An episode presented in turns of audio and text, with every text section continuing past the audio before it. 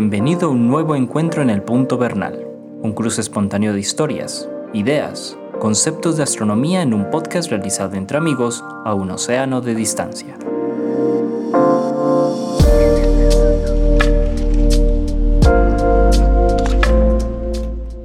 Hola Antonio, ¿cómo estás? Bien, gracias Jorge. ¿Tú qué tal? Todos muy bien, afortunadamente. Y para todos los que nos están escuchando, también esperamos que estén muy bien. Estamos aquí sentados Antonio Bernal, divulgador del Observatorio Fabra en Barcelona, y Jorge Zuluaga, profesor de Astronomía y Física de la Universidad de Antioquia en Medellín, Colombia. Dos amigos de la astronomía a un océano de distancia. Muy bien. Nos reunimos semanalmente para conversar de algún tema, digamos, de interés en el mundo de la astronomía, para las personas que nos están escuchando que les gusta este tema y que, que de pronto disfrutan de estas charlas aleatorias. La primera advertencia es, que nos entiendan, estamos, eh, el formato este, de este podcast es un formato muy espontáneo, aquí estamos Antonio y yo conversando muy espontáneamente, aquí no hay grandes libretos preparados, pues obviamente nosotros nos preparamos un poco para el programa, pero lo importante aquí es un poco la espontaneidad y la conversación, pues así, como, como decimos aquí en Colombia, una conversación de cafetería. Exactamente, sí. Muy bien, hoy, hoy les traemos un tema mm, especial porque no habíamos hablado hasta ahora, Antonio, de la exploración, que es un tema súper importante en el mundo de la astronomía. Claro, la, astronáutica. no habíamos tenido ningún tema de astronáutica. Ningún tema. Pero, pero el de hoy es especializado, astronáutica, exploración de la Luna, específicamente. específicamente. O sea, sí, sí para que lo y después hablaremos pues seguramente de otros temas de exploración que también son muy interesantes. Seguramente la, astronáutica es una ciencia muy amplia que incluye tantas cosas y todas tan sorprendentes. Yo les he, en mis talleres les, que tengo uno de astronáutica les digo a los niños busquen en el internet sobre trajes espaciales para que se sorprendan con el precio, con lo que es capaz de hacer un traje espacial, que es que no es un producto de mera costurería, pero lo hacen costureros. Sí, sí, sí.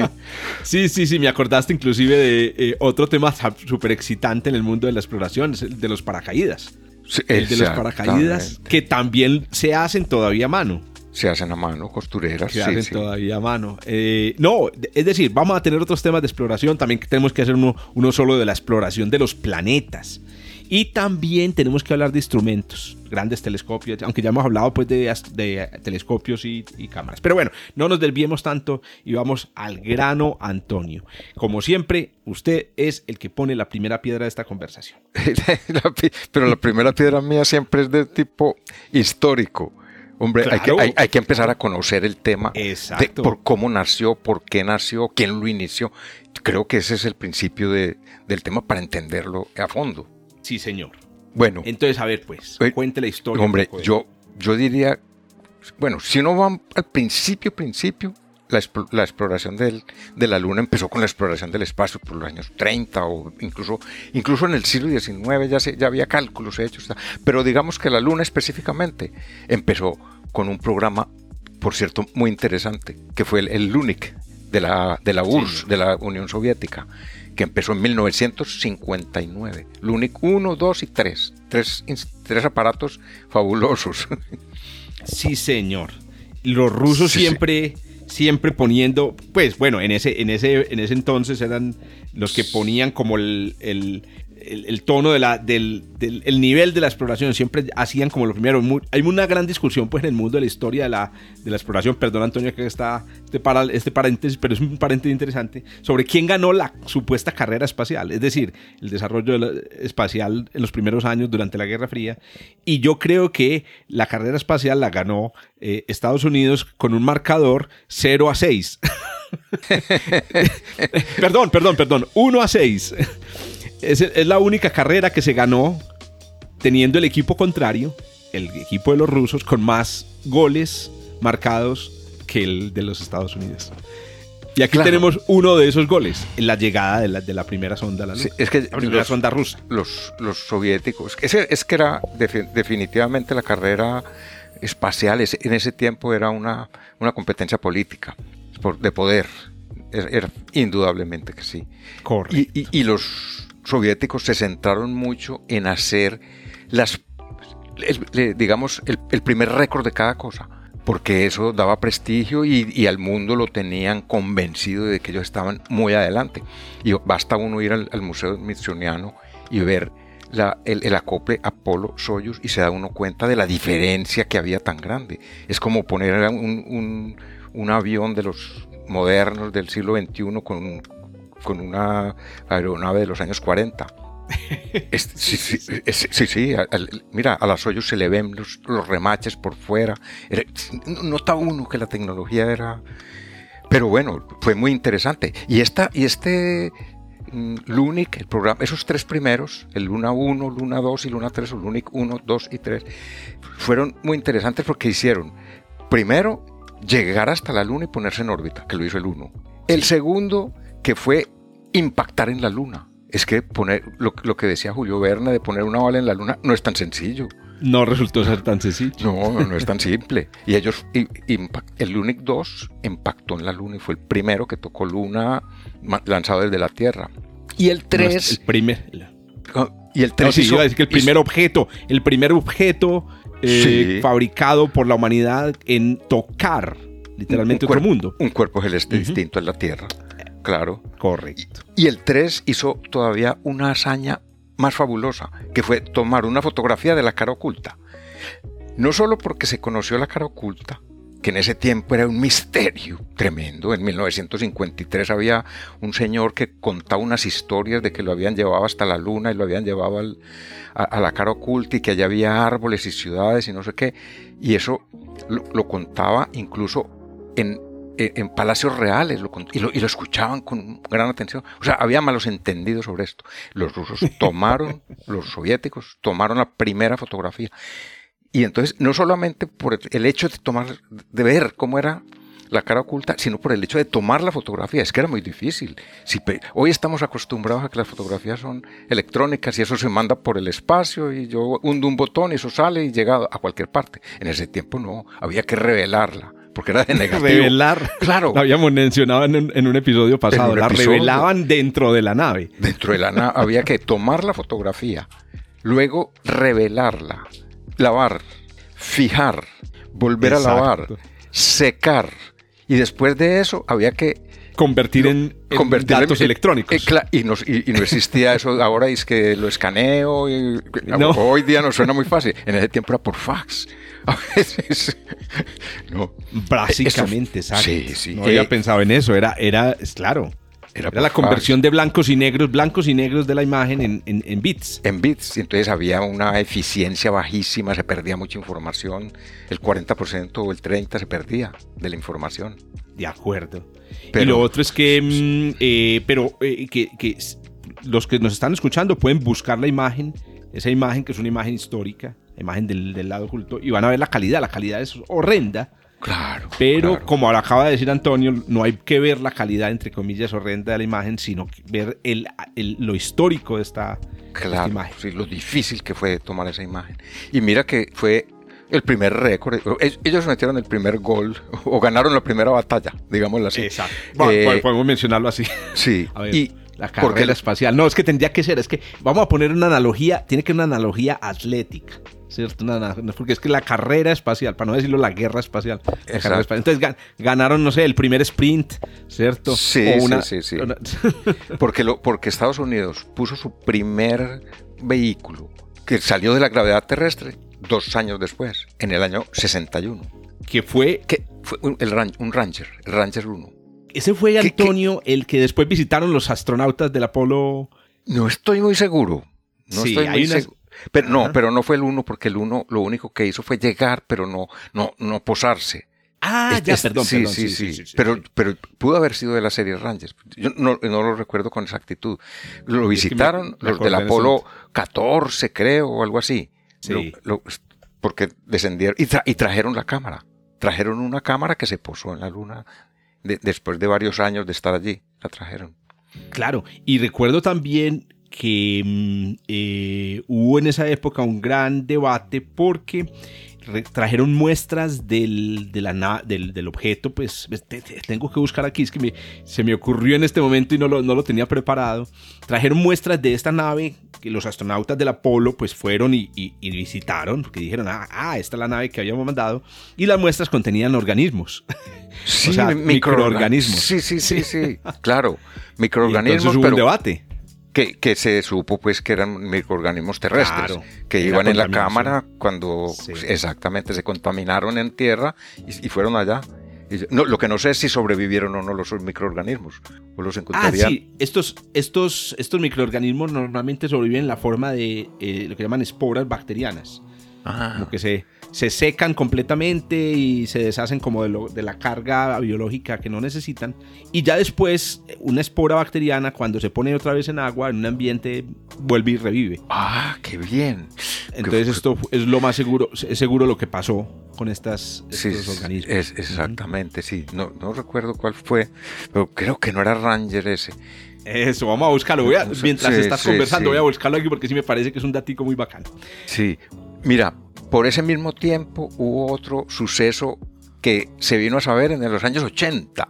Porque, porque claro, es que el problema con la URSS era que tenía un secretismo muy grande y solo daba a conocer lo que le interesaba. Pues, hasta razón tienen. Uno, uno, enseña lo que le interesa, que el otro sepa. ¿Y qué fue? Que en el año del Ranger 1, en el 61, em, tuvieron el proyecto de enviar tripulaciones a la Luna. Y lo empezaron y lo desarrollaron, desarrollaron el proyecto. Pero después se, dieron cuenta de que eso es, más complicado de lo que parece. Eso ya como, como hay tanto astronauta y como hemos lanzado tantos y han ido de varias nacionalidades al espacio, nos parece que eso es muy fácil. Y eso es muy difícil. Ellos lo abandonaron porque el cohete grande que se llamaba el N1, no sé si lo has oído mencionar, Sí, claro, claro. Un, LN1 era el cohete más grande que se había hecho. Que se ha construido en que Creo que era más grande que el, que el Saturno 5. El Saturno 5. Mm. Ese, cohete, no sé, lo, 30 motores, una cosa así. Sí, sí, sí, sí, una cantidad. creo que por ahí, por ahí debería estar el, el problema de sincronizar todos esos motores que, que, debían funcionar al mismo tiempo. Pues a ese le, le, hicieron varias pruebas y falló, creo que cuatro veces seguidas con lo cual ellos abandonaron el proyecto. Pero, sí, y, eh, aprovecho para, para, que, ya que mencionaste eh, el tema de la complejidad del viaje a la Luna, el viaje tripulado a la Luna, mm, aunque es un tema que seguramente, del que seguramente íbamos a hablar, y es, mm, ahí empezamos a poner las primeras pinitos de, de, una pregunta que se repite constantemente, y es ¿por qué no volvimos? ¿Por qué si fuimos en los años 60 y 70, por qué la humanidad no volvió a la Luna? Ninguna de las potencias. Y creo que una de las componentes de la respuesta es porque es muy complicado. Es extremadamente complejo, es, demasiado riesgoso para los humanos, es demasiado costoso. Y entonces, aunque nosotros tengamos las capacidades tecnológicas, ya no existe la motivación que dio la, la Guerra Fría a los Estados Unidos, ya no existe la motivación para, hacer esa, para, para asumir ese riesgo y para gastar esos recursos quiero cerrar esta intervención mía diciendo, no se trata de un tema conspiranoico, que es lo que algunos como medio sugieren, y es, ah, no, no fuimos a la luna porque mire que no hemos vuelto.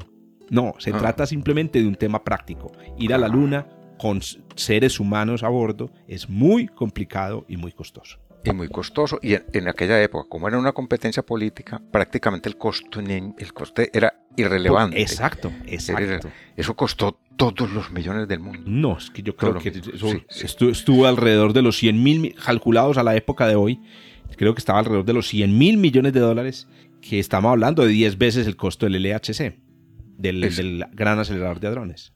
E, y, y, más o menos, y más o menos 10 veces el costo de la Estación Espacial Internacional. Imagínate tú. Entonces, imagínate. Bueno, sigamos con la historia, con la línea histórica y vamos agregando. Ya, Sé, ya, sé, cuál fue el que. Pero, lo, busqué, lo busqué, lo busqué. Excelente. Yo lo estuve buscando y no lo encontraba. no, el Surveyor 3. Ah, se llamaba el Surveyor 3 y los que lo recuperaron fueron Apolo 12, o sea, la segunda tripulación después de. La segunda tripulación que, que alunizó. Hágame el favor, listo, perfecto. Bayor. Entonces, si quieres, saltamos a, esa, a esas misiones, precisamente, el programa de los Surveyors. Sí, que, que, ya fueron de, que- de alunizaje. De, sí, claro, eso era de por los años 60, y- después 65 o 66, la, la época de los Surveyors, que fue previa a los Apolo. Ah, bueno, eso. o mejor dicho, previa a toda la, a, a la misión de o, o paralela por lo menos, paralela a las Eso es- eso es misiones que, que dieron que, que digamos, terminaron en la llegada del Apolo sí, 11 a la Luna. Claro, que fue una cosa muy organizada. La NASA dio ejemplos de organización. Porque acu- acuérdate que empezaron con los Mercury, que estaban los siete famosos astronautas que fueron... Sí, the right en- stuff. Mira, en mi niñez eran los prohombres, los héroes, Sí, los superhéroes. Eran mi niñez. Me Yo me acuerdo. Yo he contado varias veces que en mi casa hubo un gato que se llamó Cooper. Porque había uno, uno de los siete, se llamaba Gordon Cooper. Claro, claro. Sí, sí, entonces todo el mundo estaba, era pues, eh, especialmente pues en América, ¿no? Sí. Pendiente. Sí, y ahí. eh, ¿Qué te iba a decir? Y ahí recomendamos a, a los que no lo hayan visto, porque muchas de las personas que escuchan también este podcast son personas muy jóvenes. Eh, hay una película muy famosa, se llama The Right Stuff. No sé cómo lo tradujeron aquí en, en España o en, o en Latinoamérica, ¿cierto? Eh, pero es una película fantástica sobre esos primeros astronautas. Y hay una serie en Disney. Hay una serie en Disney Channel también que se llama de la misma manera, The Right Stuff. ¿Cierto? Cuando digo The Right Stuff es, es, es como el, el equipo correcto, pero en realidad es el- la cosa correcta, The Right Stuff. Les voy a decir aquí cómo se llama la serie. Ah, es que aquí tengo el nombre de la serie en, en inglés, como les digo. The Right Stuff. Pero búsquenla. Está en Disney Plus y Sí. es muy buena, Antonio, si no la has visto también. Mira, y otra recomendable también Sí. que, que tiene que ver con la época, que tiene que ver con, Sí. el, con la- el primer lanzamiento de, de una persona a, a órbita, que, que- que es la que se llama las figuras ocultas. Buenísima. Ah, The Hidden Figures, claro. Eh, eh, exacto, sí, sí, sí. Sí, que, resalta la, la labor de las mujeres, especialmente De- mujeres racializadas en Sí. Estados Unidos en esa época, que fueron, también hay, hay que hacer ese, ese- esa, esa mención aquí, Antonio, porque siempre que hablamos de la historia del- de la exploración lunar, pues las mujeres están en un segundo plano, y hay que mencionar aquí que hubo un grupo de mujeres astronautas que se preparó, que lamentablemente fue descartada. Inclusive una de esas astronautas finalmente viajó en, la- en- en el transbordador espacial. Entonces finalmente tuvo la oportunidad. La segunda es que la dinámica del vuelo espacial necesaria para llegar a la Luna no se conocía o se inventó en esa época. Y como tú lo acabas de mencionar, fueron mujeres y mujeres racializadas las que, las que lograron ese, ese, logro de, de desarrollar muchos de los algoritmos y los modelos matemáticos. Entonces, haga- hacemos aquí un honor, pues un homenaje, digamos, muy posterior a esas, a esas mujeres que también contribuyeron a, a la en, un- exploración. en una época tan difícil. Es- e- esa película de las figuras ocultas, lo- a mí me, me da un poco de... Me, me produce como un cierto escosor, ¿cierto? De ver Uy, cómo, sí. cómo se trataba la... Pero, y- pero era lo normal, ¿no? En ese tiempo nadie, nadie lo veía como una cosa bárbara. Y era bárbara. Eso, lo de los lavabos, era una No, cosa... no, no, no, que- no. Lo de los, no, sanitarios, Tremendo, impresionante. tremendo, impresionante. Y, la- y lo del café. Bueno, en fin. Es impresionante. ocurría, hay, hay que verla. Y hay, Sí. que, hay que verla como, así como vemos las películas de la Segunda Guerra Mundial y nos damos cuenta de la brutalidad de la guerra, aunque la comparación pues parece exagerada, hay que ver estas, estas, estas situaciones. Sí. Una cosa, Antonio, también que es importante mencionar es, como íbamos en el 65, la época de los surveyors, es que el, el- el- el plan de ir a la Luna tripulado, recordemos que empezó con un discurso de Kennedy en el 61. Sí, sí, sí, evidentemente, claro. Que el- Entonces, esa, fue la, esa fue la década de preparación, ¿cierto? Es que hubo dos discursos de él. Claro. Ah, En sí, el, uno. e- e- el otro fue en El un- de la Unión. En, en una. Como en una un asamblea de. estadio. Algo así. Había uno en el que, estadio y creo que el otro fue ante el Congreso. que en ese fue el que dijo una frase es, es interesante esa frase por todo, es un ejemplo para todo el mundo en todas sus actividades, que dijo, no vamos a ir a la luna porque sea fácil, sino porque es difícil. No, Excelente, esa frase es demasiado poderosa. Eso, y como tú dices, lo podemos aplicar. Ve, otra, otra producto de televisión y de, y de cine muy bueno para conocer esta historia es el de, mm, eh, de la Tierra a la Luna, eh, protagoniz- eh, protagonizado y creo que dirigido también por Tom Hanks. o dirigido por Tom Hanks, que fue producido por HBO. Muy recomendable. Hombre, es que, es que con un guion como el de Julio Verne te- tiene que ser buena. Tiene que- Ah, por- sí, sí, porque el libro de Julio Verne El es una maravilla. Es una Sí, maravilla. sí, sí. Sí, te- es una deuda que me tengo, leer ese, ese libro. No te, no te puedo creer. No me he leído, no me he leído. No, no, no. Mira, es de, de todo. Mira, Julio Verne lo lleva a uno por todas las matemáticas, incluso, por ejemplo, de lo que es, Maravilla. de lo que es la, la velocidad de escape. Y entonces lo va explicando cómo aquella velocidad iba, todo. y tiene errores, claro, tiene errores Sí, porque claro. eso no se, no se había experimentado nunca, ¿cierto? Pero ese libro es una maravilla.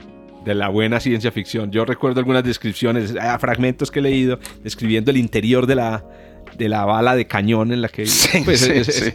Que Y bueno, y uno, y uno ve que está muy adaptado pues al siglo XIX. Ellos llevan trajes, trajes normales, relativamente normales. Ellos lle- llevan... llevaban gallinas.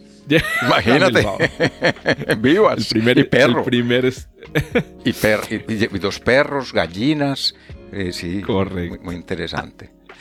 Bueno, Antonio, entonces el Surveyor. Estábamos en los Surveyor en el 65. Entonces, por esa época, como el discurso fue en el 61, por esa época hubo uno que pudo haber sido o, o los Surveyor o, o los, eh, los, que mencioné, los Rangers, que se convirtieron en lo que fue el, el Mercury. ¿bien? La- la- el proyecto Mercury, que era con un solo astronauta, que empezó con John Glenn lanzándolo al espacio, después uno, otro en órbita del espacio, y luego vin- vino, pero de a uno, de a una, Claro. y luego vino el Gemini, Gemini, que era de a dos astronautas. ¿Y, y- y cuál fue la idea del Gemini? La idea del Gemini fue aprender a manipular la nave en el espacio. Entonces se acoplaban con otras naves no tripuladas que habían lanzado antes y así hacían caminatas espaciales. Es que fuer- fueron tan organizados que yo siempre los admiro mucho esa, esa organización y por eso llegaron primero a la Luna, porque fueron organizados. Los soviéticos fueron desorganizaditos porque mira, tenían un, un director que era un excelente, pero Que era Korolev. Korolev. claro, claro, Claro, buenísimo, un gran buenísimo, genio de la, de la un genio. ingeniería. claro. Pero él tenía que, su- digamos, supeditarse a lo que le decía la política. el partido. Y la Claro. política era que le llegaban en cuando estaba bien en su programa y, te- y le decían, necesitamos un golpe de efecto pa- en una semana. Primera mujer astronauta. Y así, así muchas veces. Entonces él tenía que suspender, suspender su, su programa. Su trabajo técnico para poder Claro. ponerse en... Y el programa que tenía, porque él tenía un programa muy bien. Era para competir. Correcto. Que ahí, digamos, es otra de las cosas que uno puede decir que por qué Estados Unidos ganó la carrera espacial a pesar de no haber dado todos esos golpes de efecto. Y es porque el modelo, el modelo de mm, administración eh, no tan centralizado, más civil, más eh, científico también, porque bueno, pues el, el problema de la, del, del- de la, de la de, de este sistema jerárquico del comunismo, del comunismo eh, soviético, precisamente se pasaba por encima a los científicos. Y entonces ta- también recordamos los problemas que hubo en Chernóbil, que fueron problemas en donde los, los políticos se metían en decisiones sí, técnicas. Entonces, solo, para decir eso, que Estados Unidos terminó ganando porque tenía un modelo administrativo un poco más. Muy bien, Y- Antonio. Y, y después vienen los Apolo, que ya eran con tres Y astronautas. ¿Y cuál era la misión? Llegar a la Luna y descender, y te- lo que había dicho Kennedy en el 61. Era, esa era la misión. Pero la Sí, hicieron correcto. organizadamente. Hubo 17 Apolos. Oh, Sí. Mira, y, a pesar de que el primer Apolo fracasó en tierra, porque el primer Apolo explotó en tierra, Claro, por algún el problema. Apolo 1. el Apolo 1, Lamentablemente. claro, se murió. Ahí, ahí murió Edward White, que, había sido uno de los, de, de- de- de los superhéroes de la época con James McDivitt, porque él- ellos fueron uno de los Gemini. Y Sí, muy claro. recordados por alguna razón que no recuerdo en este momento, porque fueron tan recordados. Y uno de los dos, que creo que fue White, murió en el Apolo 1. Los tres astronautas murieron. Gus Grissom también es es súper famoso, que fue de los primeros astronautas escogidos así en ese grupo. Sí, ese era de los siete. Era- creo que era de los siete. Sí, es de los, de los siete del Right Staff. Exacto. Sí, sí, sí. Exacto. Y entonces ese- esos Apolo fueron tan organizados que, mira, los primeros Apolo iban a órbita terrestre. Después, eh, eh, órbita terrestre, el Apolo 8. O sea que hubo- pasaron siete antes de que se fueran hasta la Luna. Que fue el, el Apolo 8, que fue una de las misiones más fabulosas que lanzó la NASA, la Apolo 8, que llegó- llegaron los tres astronautas, los primeros que se separaron de la gravedad terrestre y se pusieron Para en, or- mí- en órbita de la Luna. Para mí es prácticamente esa, el Apolo 8 y el Apolo 11, las La- misiones. las- Las esas son las misiones. Sí, sí, sí, los verdaderos Porque fueron las, dos, las que dos, eso, Sí. exacto. Siendo sí. Apolo 8, Colón, y después ya me imagino que Exacto. Apolo 11 Sí, fue ya la llegada y la, la- la- la posarnos sobre la luna. Pero Apolo 8 es esa que a propósito de mencionar también ahí, eh, que fue la misión en la que los primeros seres humanos pusieron un ojo sobre el lado lejano de la luna. Eso, y las Ya no primeras una fotos hechas, hechas por un hombre también. Exacto, Ellos fueron los primeros que miraron, que vieron cómo era. El, bueno, y que y- mira, y que ese Apolo 8 fue una misión que tuvo tantas aventuras. Es que yo no sé cómo no han hecho una película del Apolo 8. De, de la 13 se hizo la película. Muy merecida, claro, porque también fue uno de los del Apolo iba en el 13, de la, de la 8. Pero Sí, es que la- el 8 fue tan aventurada. Eso fue todo una aventura. Lo primero es uno salir por primera vez de la gravedad terrestre. Es que esto no es fácil. Eso, que eso- eso. eso Importante. tiene que tener uno sangre. No, es que ni se- fría, no, no, no tiene que tener sangre en las venas para hacer una cosa de esas. Y lo otro es que desde que empezaron, ellos tuvieron, tuvieron problemas. Mira, a los dos o tres días, al capitán, al, al- al- al que manda y nos ruega en, la- en el Apolo 8, le dio vómito y diarrea. Imagínate uno metido en una cabina de avión, porque no es más grande que una cabina de avión, pequeñita, tres personas, Sí. y uno con vómito y diarrea. Sí, cuando dices avión, estamos hablando de una cabina de un, de una- de un Cessna. Sí, una cosa pequeña. no estamos hablando de, una- pequeña. de un Son avión comercial. Tres que, se- que estaban en un sitio Sentados, sentados, todo exacto. el tiempo. Y, y que, y que le dé a uno semejante mal. Y ya camino a la luna. Ya camino a la luna. Entonces, Perdón, eh, Perdona que te interrumpa en, esa- en esas, cosas que les pasaron para mencionar entonces ese detalle importante, cómo se va a la luna. Y, entonces, eh, dos detalles elementales. El primero, como tú dices, es que hay que abandonar la gravedad terrestre. Pero hay un, un asunto muy curioso. Y es que la gravedad terrestre, para abandonarla, hay que estar lejos o rápido. Eh, en realidad, la gravedad terrestre domina el, el entorno inmediato de la Tierra hasta una distancia de más o menos tres veces la distancia de la Luna. Porque, claro, la Luna está en el, en el- en el dominio de la gravedad terrestre.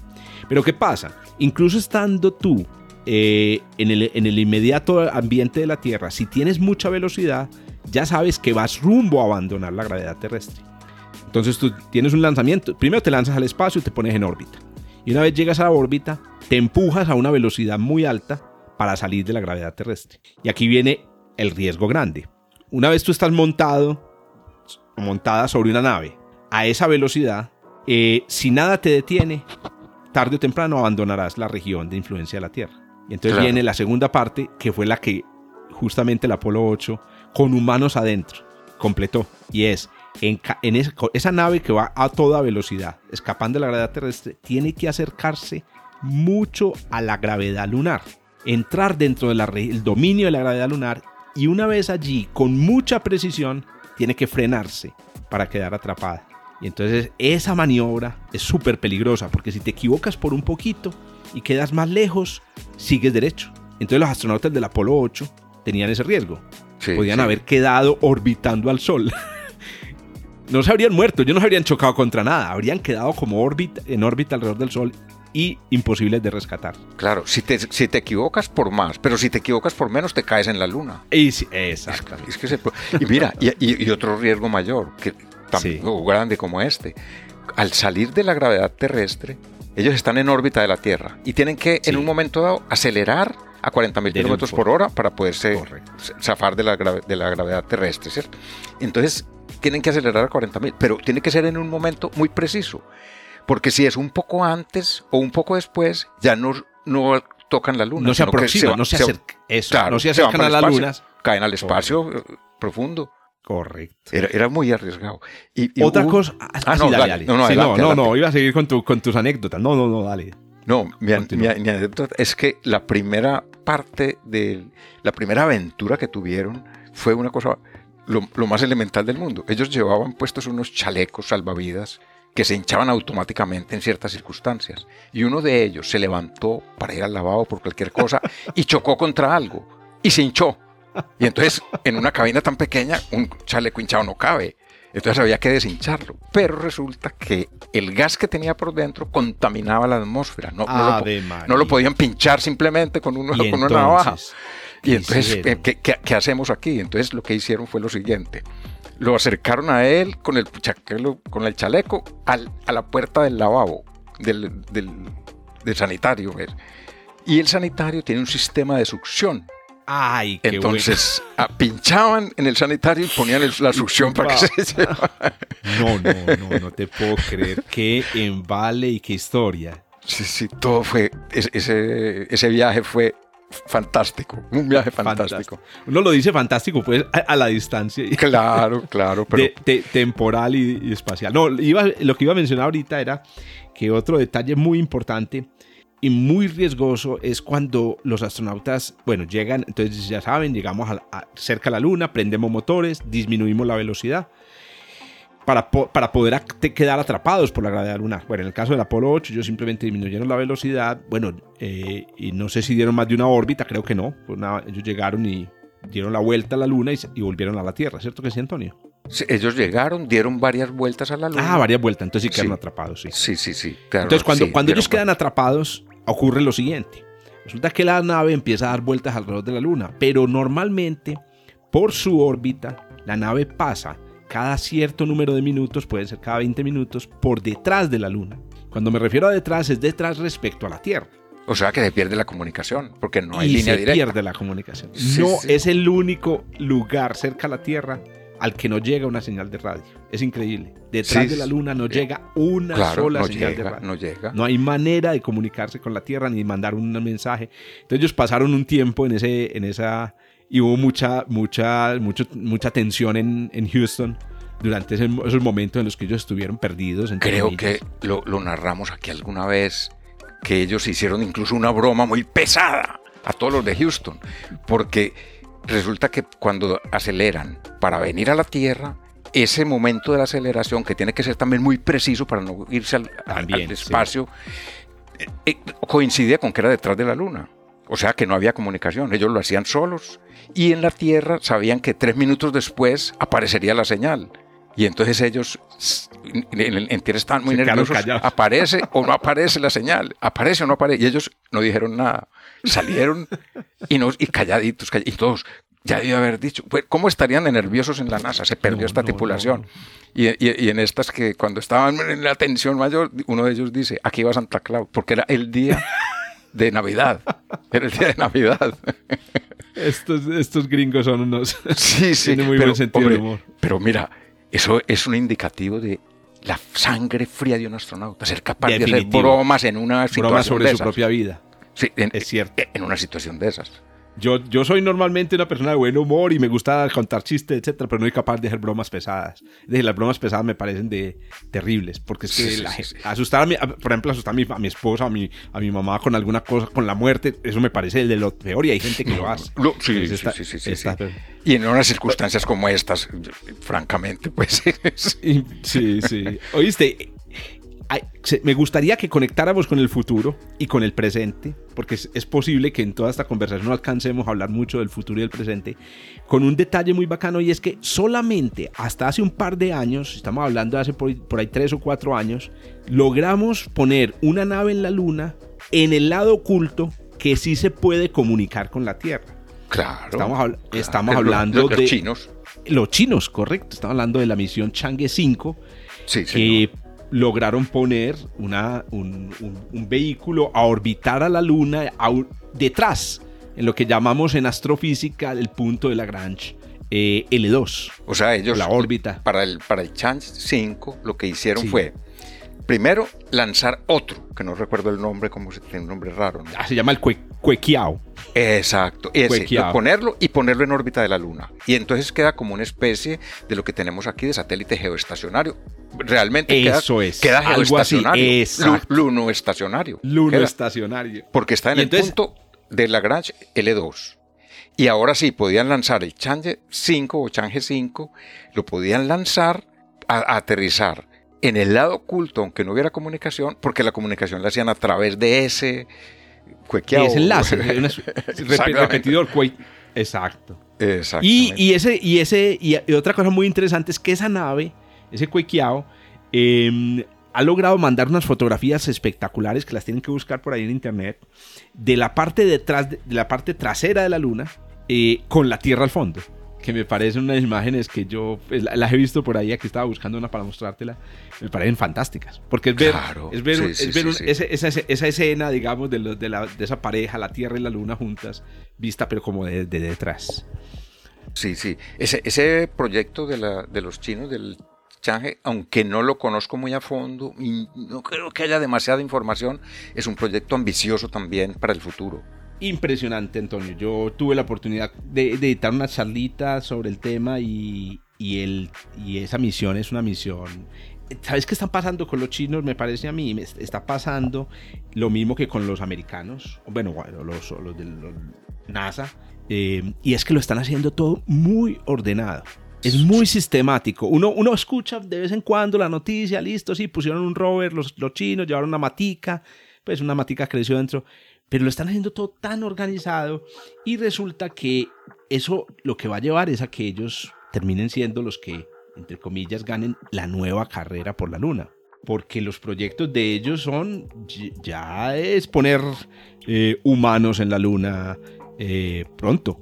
Aquí, estoy, estoy buscando la, fecha de, los, de, la, de, la, de, la, de las metas que ellos tienen pero ya ellos están hablando de, poner humanos en la luna y, es una cosa concreta, no estamos hablando solamente de, eh, la posibilidad del programa que apenas está comenzando, ¿no? Ellos tienen ya su, Entonces los chinos van, muchachos, disparados. Yo creo que nos va a tocar aprender un poquito de, mandarín. Sí. Es que ellos en esto están desde, desde hace mucho tiempo, hace Exacto. por lo menos 15 años. Sí. porque el, el Change 1, bueno, no sé cómo se pronunciará eso, pero debe ser Change. Sí, yo también lo pronuncio Change. Se, escribe Change. Pues el Change 1 es del año 2006 o 2007. o sea que ese, el programa es 2007. Sí, 2007. Pues, eh, ese programa viene y, ya van por el 4. Tal vez ya lanzaron el 4 y ahora van por el 5. Habíamos hablado ahorita del 5. Ah, el 5 fue el que, el que, mandó el, claro, claro, El 5. Sí, sí, pero continúa. Pero los americanos también tienen su programa muy organizado. Muy importante. Que, es, el, que es el Artemis. Muy importante, es el programa. Sí, sí, sí. Que, que, bueno, de todas maneras, los norteamericanos tienen una ventaja sobre China. Y es que los norteamericanos tienen una experiencia de padre y de Claro, como ya fueron, claro, claro. Ya fueron. Y el desarrollo, de todas maneras, de la industria aeroespacial norteamericana es impresionante la experiencia científica que tienen. Hay que decir que los norteamericanos, con sus agencias, su agencia espacial NASA y sus, y sus centros de investigación, son los, para mí ellos son los navegantes de eh, más expertos del, del, mundo. El JPL, ellos son los, a ver, ¿con quién los compararíamos? Con los portugueses.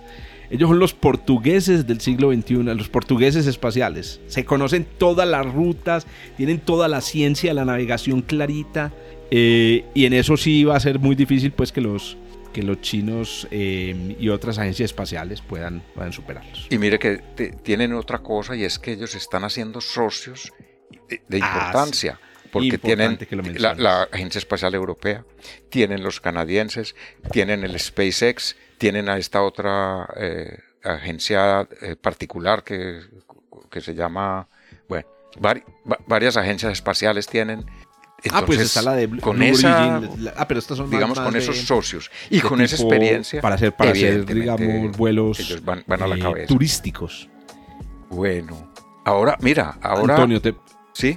No, no, no, tranquilo, no, es que ah. tuve, tuve, tuve, una suspensión aquí en internet, pero no, tranquilo, ah, continúa. Ya, mira, Mm, que hay, otra cosa interesante de lo que hablamos ahora de la el satélite que pusieron los chinos en el, eh, en el punto de la Gran 2 del sistema Tierra-Luna y es que los norteamericanos van a lanzar también un satélite para ponerlo alrededor de la Luna no solamente para comunicaciones, sino también que les sirva de base a los astronautas para estar allí y después descender a la Luna.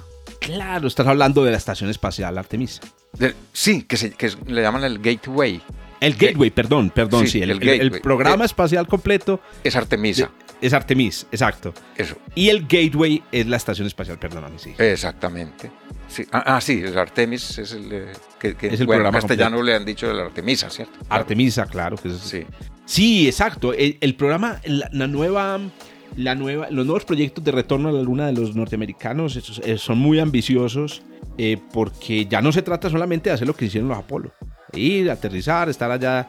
Eh, unas horas. Unas horas o, un par de días, como lo hicieron los últimos, últimos vuelos del Apolo, sino que ya estamos hablando de una presencia permanente en la luna y contrario a lo que hemos soñado toda la vida, no con, no con bases lunares. Es decir, que, que, está más una estación espacial. Sino con esta, que me parece, que además me parece una cosa muy ingeniosa porque es como la inversa de aquí en la Tierra, ¿no? O sea, tú llegas primero y te, y te estableces en una estación espacial, de, la que puedes escapar fácilmente. Y, de allí sales, bajas a la luna si quieres, o, vienes a la Tierra. Exacto. Exacto. Y, en un futuro, esto sería una experiencia tremenda para cuando se quiera ir ya con presencia humana a Marte, por ejemplo. Tienes toda la razón.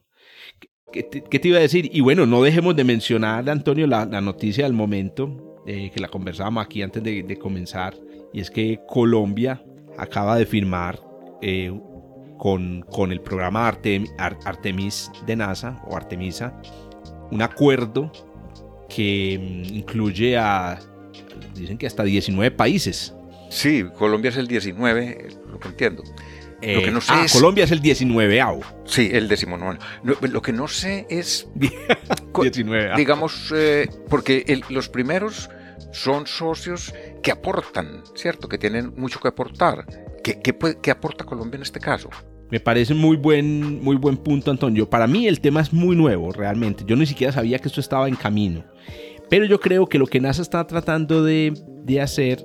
Tener socios es tener socio y, yo creo que es más bien como pensar, lo que he leído hasta ahora, es en que acordemos una manera sostenible de hacer esto. Y acordémoslo entre muchos países, porque no sabemos cómo va a ser el futuro. Y yo creo que lo que NASA también busca con esto es mostrar que no se puede hacer la exploración lunar de forma desordenada, como que vayamos, los que, los que, los que puedan vayan y hagan lo que, lo que quieran sino que lo hagamos de forma sostenible, de forma organizada, porque mira, por ejemplo, también es un tema que, bueno, para tratarlo en este programa, todos sabemos que el Elon Musk tiene el poder y la plata para ir, tiene la, la empresa para ir.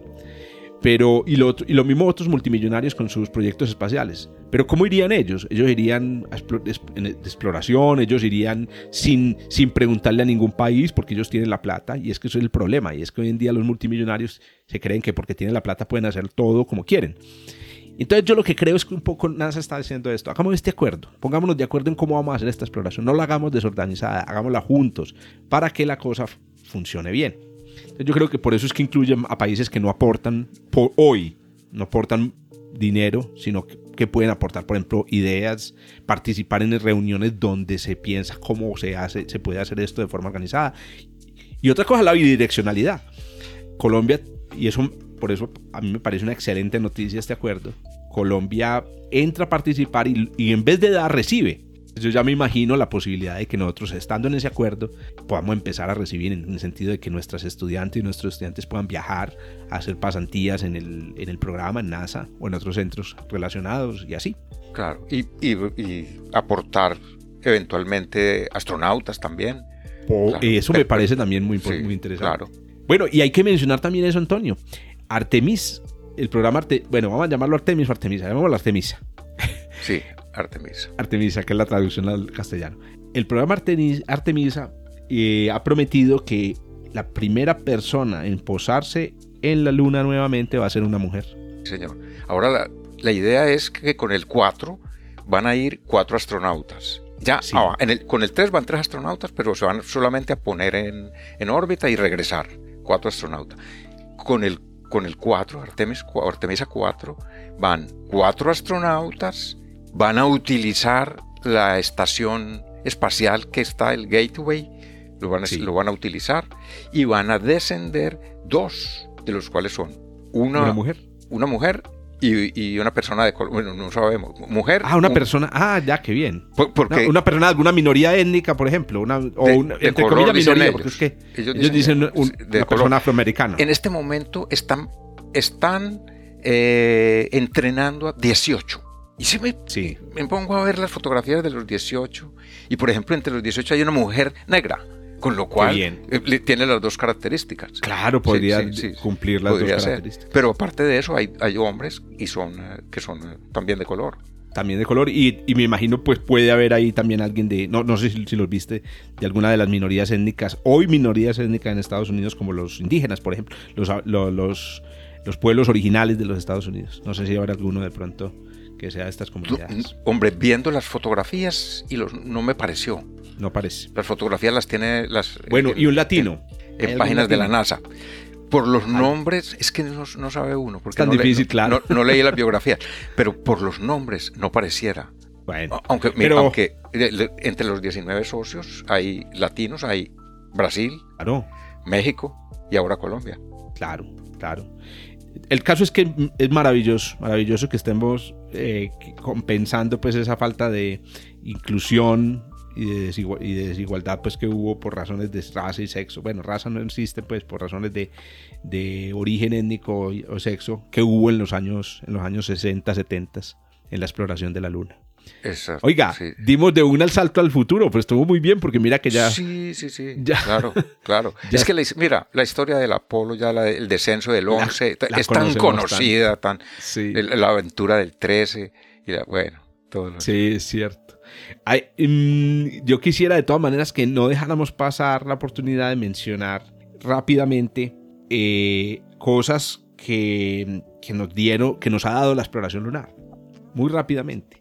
O sea, entonces, les decía eh, hace un momento que, mm, ya me olvidó. que, ah, porque no hemos regresado. Entonces no hemos regresado porque es muy costoso y muy riesgoso. Pero fuimos, y una de las evidencias claras de, de que, los humanos fuimos a, la luna es lo que aprendimos, yo no sé si sabías, Antonio, que hasta los años 60 lo que nosotros sabíamos sobre la luna, sobre su constitución y sobre su origen, era pobri- o sea, muy poco. Sí, Un objeto sí. tan- el objeto más cercano a nosotros, yo creo que se conocía menos que el Sol y que muchas estrellas del cielo, que las habíamos estudiado ya a fondo con espectroscopía y modelos. Y fueron las rocas y las muestras de polvo que nos trajeron los astronautas del Apolo las que nos permitieron construir la historia de y el interior de la luna. Y sabemos cómo es la luna por dentro, sabemos que la luna se formó en un evento catastrófico, en un impacto catastrófico que sufrió la Tierra. O sea, esas cosas las aprendimos gracias a estas, a estas misiones de exploración. Así eh, es. tripulada. Cien- 184 kilogramos de, de, de rocas Ve. lunares trajeron los astronautas. Hágame el favor. Hágame sí, el- sí. Ve, yo, Uh. yo tenía un dato diferente, creía que eran como 400 kilos, pero bueno, No, seguramente. no, creo que fueron 180 kilos. Pues Ah, la, que, correcto. el- la que más trajo, trajo del orden de 20 kilos. Pero es que piensan Ah, sí. que, que, que Lo que son de allá aquí- 184 claro, kilos. Claro, creo que fueron Como traer 100 180. Y hay que añadir que los soviéticos también trajeron en, en- en los viajes automáticos, y, pero unos gramos, trajeron eh, 200 gramos o cosa parecida. Sí, Que esa es otra- mucho. Otra manera de responderles a los que dicen que no, esas muestras fueron traídas por eh, robots. Ellos dicen, pues que, que hayan rocas en la Tierra no muestra que los humanos fuimos a la Luna, pero que hayan 184 kilos sí. Sí, Porque como sí. tú lo dices, el primer robot que alunizó en la Luna fue el Lunohut 1 y eh, eso lo hizo en los 70. Ya en, me- medio. Y como tú dices, la capacidad que tiene un robot de, de retornar muestras es muy poquita. Y hay una historia muy famosa, Antonio, no sé si la conoces, que llama la, la piedra del cinturón de seguridad. La roca, Ah. perdón. No, no, no, no. Véale No la pues la historia. Ay, espérate, yo creo que ya había contado algo al respecto, pero bueno, la vuelvo y la conto. Si, no, si la conté ya, me disculpan. No, y es muy sencilla. Es que mm, eh, y una vez en una de las misiones, no me acuerdo si fue el Apolo 17, iba un astronauta en su rover camino a un lugar pues fijado por el plan de, de vuelo y, se, y vio una roca en el suelo. Y dijo, eh, esa roca tan interesante. Y le preguntó a- al, al centro de control en tierra que si podía parar a recogerla. Y le dijeron que no. Ah, que sí, no. le habías contado. La había contado. Sí, sí, sí, muy- pero es muy interesante, repite. Es muy... La vamos a repetir porque algunos la... Y entonces él dijo, ah, bueno, pues desobedeció. Se quitó el cinturón de seguridad, se bajó y cogió la roca. Y la trajo a- con- con- a la tierra. ¿Qué descubrieron? Que, creo que fue una roca instrumental para entender el origen de la luna. O sea, sin esa roca no hubiéramos podido entender algunas cosas del origen de la luna. Entonces, ¿a dónde voy con esta anécdota? Al hecho de que los humanos no somos como los robots, en el sentido de que los robots hacen lo que los programamos para hacer. Los humanos somos curiosos, los humanos nos gustan las, rarezas, las, somos muy buenos detectando anomalías y, rarezas. Y por esa misma razón las muestras lunares, si tú analizas la riqueza geológica de las muestras lunares, es, es anómala, es, increíblemente rica. Y en parte está ahí la naturaleza humana escrita en esa, en esa historia. Mira, antes de cerrar. Otra, por favor. Corrijo, corrijo. Sí, correcto. Dije 184, son 384. Ah, bueno, sí, entonces sí, es más o menos orden, 400 Claro, sí, sí, tenías toda la razón. 384. hoy en día se puede, sí, sí, hoy en día se puede pedir, se puede, es decir, uno, como investigador científico puede pedirle a NASA que le dé un pedacito. Sí, que, han repartido mucho, hay en museos, muchas cosas. En museos. Mira, solo el Apolo 17, que fue el último, diciembre, que regresaron en diciembre del año 72, trajo 111 kilos. Hágame el favor. sí, sí. El 30% de lo recogido en toda la... Sí. Y el Apolo 16, 95 kilos, tampoco se quedó, se quedó bajito. Otras misiones que van a ser muy importantes y que lo han sido, y ya con esto cierro yo por mi lado, son las misiones de fotografía y cartografía lunar que son súper importantes, súper importantes, que son, por ejemplo, el, el, LRO, la más famosa del LRO, la más reciente, que es el Lunar Reconnaissance Orbiter, orbitador de reconocimiento lunar, que ha hecho las, los mapas más detallados de la superficie lunar con, con una resolución en algunos puntos de centímetros. Eh, o de algunos, de algunos casi de, de metros. Y este instrumento ha detectado la por ejemplo, la aparición de nuevos cráteres. La superficie de la Luna está cambiando ah, continuamente. Qué, interesante eso, ¿no? Sí. Yo sobre el LRO tengo eso otro, recuerdo. Y es que ellos comprobaron lo que la, una nave que, era, creo que de la Fuerza Aérea de los Estados Unidos, que se llama la Clementine, de 1994. esa, esa, nave en 1994 detectó agua en un cráter del polo que se llamaba el Cabeus o algo así. Y el LRO fue y lanzó uno de los cohetes, en lugar de, soltarlo y dejarlo en el espacio, lo lanzó contra la Luna para que golpeara contra ese cráter y mirar en, las, en lo que sale después de, en el splash, lo que sale después del, golpe, que, que había. Y que había. Comprobaron que había agua. Así es. Eh, entonces, mira, estas ondas que son, que son de eh, orbitadoras, que no llevan nada, no llevan robots, no llevan humanos, también han jugado un papel súper importante en el, en el entendimiento de nuestra. Por supuesto. De la luz. Sí, sí, sí.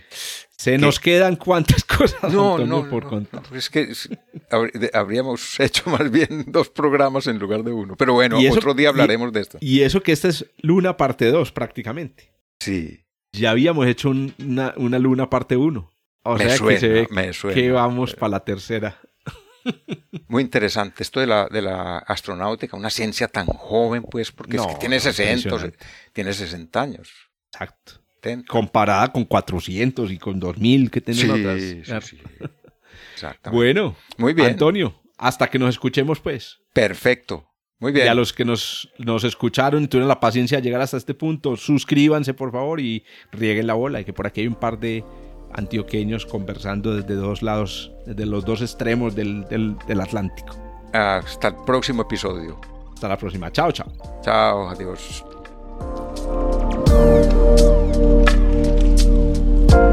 Punto Bernal, un podcast de astronomía realizado por Antonio Bernal, divulgador del Observatorio Fabra en Barcelona, y Jorge Zuluaga, profesor de astronomía de la Universidad de Antioquia en Medellín, Colombia. En la producción y edición, Joshua Giraldo, pregrado de Astronomía de la Universidad de Antioquia. Hasta el próximo encuentro.